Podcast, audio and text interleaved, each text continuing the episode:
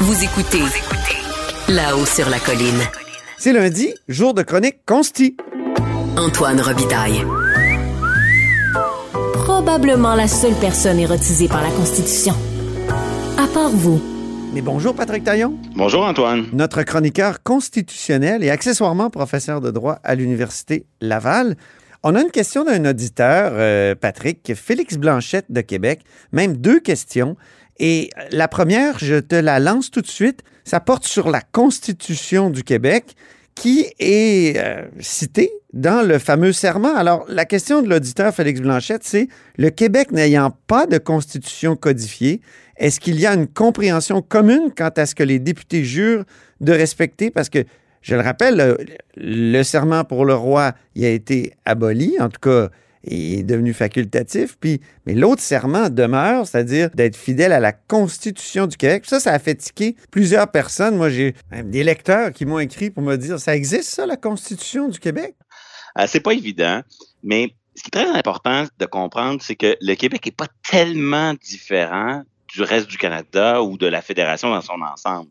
Le, le point de départ, c'est qu'on a des constitutions très entremêlées, désorganisées, dont les sources sont dispersées. Il faut distinguer deux affaires lorsqu'on parle de constitution. Il y a la question de la codification. Donc, est-ce que euh, on a pris le temps, l'effort de regrouper nos, nos, règles, puis de mettre ça dans un texte euh, qui, qui, qui, qui, résume tout ça, qui est pédagogique? Ben, au Québec, la réponse c'est non. Parce que ça, ça serait la, la, la conception française de la Constitution ou américaine. Oui. Où là, vraiment, il y a un texte. Ou américaine, ou partout dans le monde, sauf le, le Royaume-Uni, la Nouvelle-Zélande, le Canada. Là. On pourrait y aller par exception. Donc, euh, oui, euh, le Québec n'a pas de codification sur le plan constitutionnel, mais le Canada n'a qu'une codification partielle parce que on l'a jamais fait au Canada non plus, l'effort de codification. Tout ce qu'on a mis par écrit, c'est des choses pour lesquelles on voulait s'éloigner du modèle britannique. Puis pour tout le reste, il y a un, préambule en 1867 qui, qui dit euh, le Canada a une constitution reposant sur les mêmes principes que celle du Royaume-Uni. Donc, il y a des volets de la Constitution canadienne qui sont très codifiés, comme le partage des compétences, la charte des droits, mais il y a d'autres affaires comme la monarchie, le parlementarisme. Là, c'est vraiment pas du tout codifié. Et, donc, on a la codification d'un côté, et de l'autre, on a ce qu'on pourrait appeler, attention, c'est un peu technique, mais la formalisation. La formalisation, c'est de dire avoir une constitution qui est suprême, qui est une loi au-dessus des lois, hein, qui est supra-législative. Et, et là, le Québec et le Canada ont une constitution formelle dans la mesure où quand les Britanniques nous ont, euh, après la conquête, lorsqu'ils nous ont organisés, ben, ils ont établi des lois qui étaient au-dessus de nos lois. Et donc, Ah, on a toujours connu ça, une forme de, de formalisation. Et c'est pareil aux États-Unis. Au fond, nous, on a toujours connu une forme de hiérarchie des normes parce que les lois du Parlement de Westminster, elles étaient au-dessus de nos parlements locaux. Ouais. Et donc, faut pas penser que les provinces n'ont pas de constitution formelle. C'est juste que notre bout de constitution formelle est entremêlé dans des textes de la, de la Constitution de la Fédération. Mais, par exemple, le fait qu'on a- qu'on ait une monarchie au Québec, qu'on ait un lieutenant-gouverneur, ben, c'est une règle qui est au-dessus des autres règles, Mhm. mais elle n'est pas dans un texte qui s'appelle Constitution du Québec. Elle est dispersée et entremêlée dans un autre texte qui est euh, comme une un condominium. là. C'est c'est des textes constitutionnels de la Fédération, mais qui comprennent de façon très désorganisée des bouts de constitution Ok. québécoise, des bouts de constitution. euh, Pour être sûr que je comprends, Canadienne. donc il y, a une il y a une formalisation des, des règles avec des hiérarchies de, de règles partielles. Mais il y a pas, on ne peut pas dire qu'il y a une codification parce que ça, ça serait un texte unique qui rassemblerait tout très clairement. et c'est vrai Est-ce que je comprends bien? Et les autres provinces. Oui. Absolument. Et c'est, mais c'est vrai aussi du Canada qui, qui pratique, disons, la codification à temps partiel. Ah oui, OK. Les provinces, pas du tout. Passons maintenant à la deuxième question de Félix Blanchette de Québec. Est-ce que jurer de respecter la Constitution du Québec, comme le font les députés, implique une reconnaissance de l'ordre constitutionnel? Puis ça, ça comporte notamment l'autorité de la couronne britannique sur le Parlement. Euh, c'est le même Oui, but que le serment royal, donc. C'est ça qu'il dit, Il y, a, il y a quelque, Blanchette. il y a quelque chose de circulaire. Prêter serment à la Constitution. Si la, consti- si la monarchie occupe une place centrale dans cette Constitution-là, Ben oui, il y, a, quelque chose, on tourne un peu en rond. N'empêche que c'est un geste symbolique très fort de mettre, je dirais, le, bon vocabulaire dans l'ordre, le peuple, la Constitution. Mais oui, dans cette constitution-là, euh, on peut y voir, moi j'appelais ça un peu l'approche des synonymes, hein, abolissons le serment au roi, mais en le remplaçant par des termes qui sont euh, à certains égards qui englobent ou qui peuvent être vus comme des synonymes. Cela dit, euh, le gouvernement du Québec a Est-ce que la Cour pourrait est-ce qu'on pourrait est-ce, que le gouvernement du Québec pourrait plaider ça devant les tribunaux dire ben c'est des synonymes on a enlevé Charles III hein? Oui.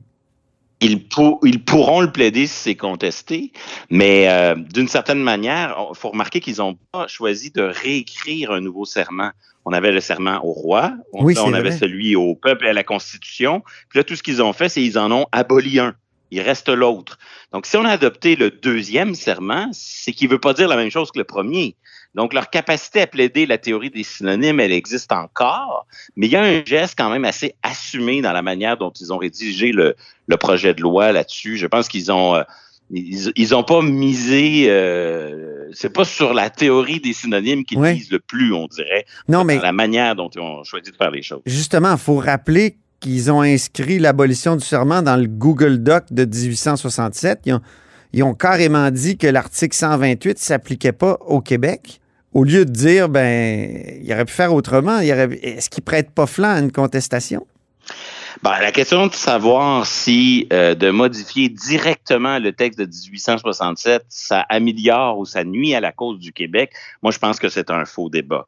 Euh, la vraie question, il faut, faut vraiment pas mélanger le fond et la forme. Le fond, c'est est-ce que le Québec a le pouvoir de changer cette règle et, le style rédactionnel, la légistique, c'est-à-dire de, le faire dans le Google Doc pour euh, euh, utiliser ton expression, ou de le faire ailleurs, dans un, nouveau document, pour moi, c'est une question totalement secondaire. Mais oui, ça dérange. Puis c'est vrai que Québec solidaire proposait un projet de loi quasi identique, mais eux, ils le faisaient indirectement. Ils adoptaient une loi plus récente pour dire le contraire de la loi, du vieux texte de 1867, alors que le projet de loi qui a été adopté, lui, il vient réécrire directement ajouter un aspect dans 1867. Ça, ça heurte des sensibilités. André Pratt signait une lettre ouverte euh, samedi là, où il parlait de euh, euh, sabotage constitutionnel. Ça, c'est l'ancien éditorialiste de la presse, ancien sénateur aussi. Oui. Oui, oui. Euh, un collègue à moi, ontarien, parle de vandalisme constitutionnel. C'est des expressions très fortes. Ben oui. Mais là, euh, il y a quelque chose qui ne marche pas. Là. Qu'est-ce qui est le plus dommageable? Adopter des dispositions qui disent le contraire, puis qui rendent le vieux texte désuet, comme par exemple quand mes étudiants ou n'importe qui ouvre la Constitution de 1867 présentement, ils pensent qu'il y a encore un conseil législatif à Québec. Ils pensent que le nombre de députés à l'Assemblée est un nombre qui n'a rien à voir avec la réalité. on peut agir ainsi, mais c'est pas aimer la Constitution, c'est pas aimer son texte que de faire exprès pour qu'il soit plus à jour, plus euh, qu'il corresponde plus à, aux droits euh, en vigueur. Donc, je pense qu'il n'y a rien de mal à mettre à jour l'information et que du moment où on a le pouvoir de le modifier, le modifier directement ou indirectement est un faux, euh, mhm. débat. Mais es-tu en train de nous dire, euh, Patrick, que, que, la Constitution doit être un arbre vivant? ben c'est ça. Il y a quelque chose qui ne marche pas, là, de voir des gens qui célèbrent normalement l'évolution, euh, sous toutes ses formes de la Constitution canadienne comme un arbre vivant. Lorsque c'est le Québec qui joue le jeu et qui introduit par lui-même des évolutions, à l'intérieur de la marge de manœuvre qui est la sienne, et on peut débattre de l'étendue de sa marge de manœuvre. Ça, je comprends. Là. Mais si la marge de manœuvre existe, le fait de l'exercer ne devrait pas être un problème. Et, on le voit, le, fédéral, lui, ça fait longtemps qu'il joue dans le Google Doc. Là. Il, a, il, a, changé, je pourrais mentionner plusieurs articles, 51, 21, 37, il y en a plusieurs, 28, toutes sortes de dispositions de 1867 que le fédéral a réécrit avec le temps.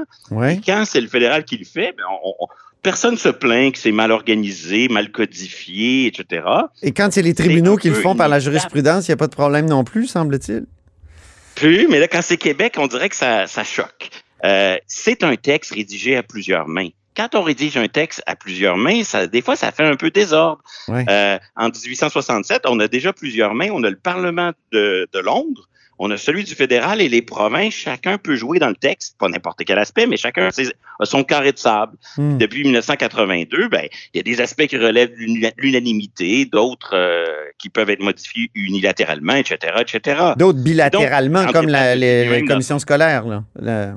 Exactement. Et, et André Pat le, le déplore c'est une courte pointe. Ben oui, c'est ça. C'est un texte mal organisé que tout le monde Oui. peut modifier. Pas tout le monde, mais je veux dire, plusieurs personnes, pour des aspects précis, peuvent venir jouer dans la courte pointe, peuvent venir jouer dans le Google Doc, pour reprendre euh, ton expression. Mais, mais est-ce que c'est une page un- Wikipédia, Patrick? C'est bien dit, c'est ça. Ce n'est pas une page Wikipédia parce que Wikipédia suppose que n'importe qui peut venir jouer dans le texte. Ah, Alors que là, on a cinq procédures bien identifiées. Mais, mais je trouve qu'il y a quand même un, un double standard. Souvent, on dit ah, les, les nationalistes québécois, les fédéralistes réformateurs sont obsédés par le texte de la Constitution. J'ai un collègue qui a déjà parlé d'une obsession fétichiste du texte qui, qui serait chez les constitutionnalistes québécois qui souhaitent des réformes. Et, donc, là, comme une invitation à dire arrêtez de vous préoccuper de la qualité du texte, de son esthétique. Ben oui, c'est un peu tout croche, la Constitution canadienne, c'est comme ça. Puis là, quand c'est le Québec qui ajoute un tout petit peu de désordre, mais un désordre qui, après tout, ne fait que moderniser puis faire évoluer l'arbre vivant, mais là, on parle de sabotage, de vandalisme constitutionnel. Ça me semble un peu exagéré. Mais revenons à la manière dont le gouvernement du Québec a décidé de modifier les choses.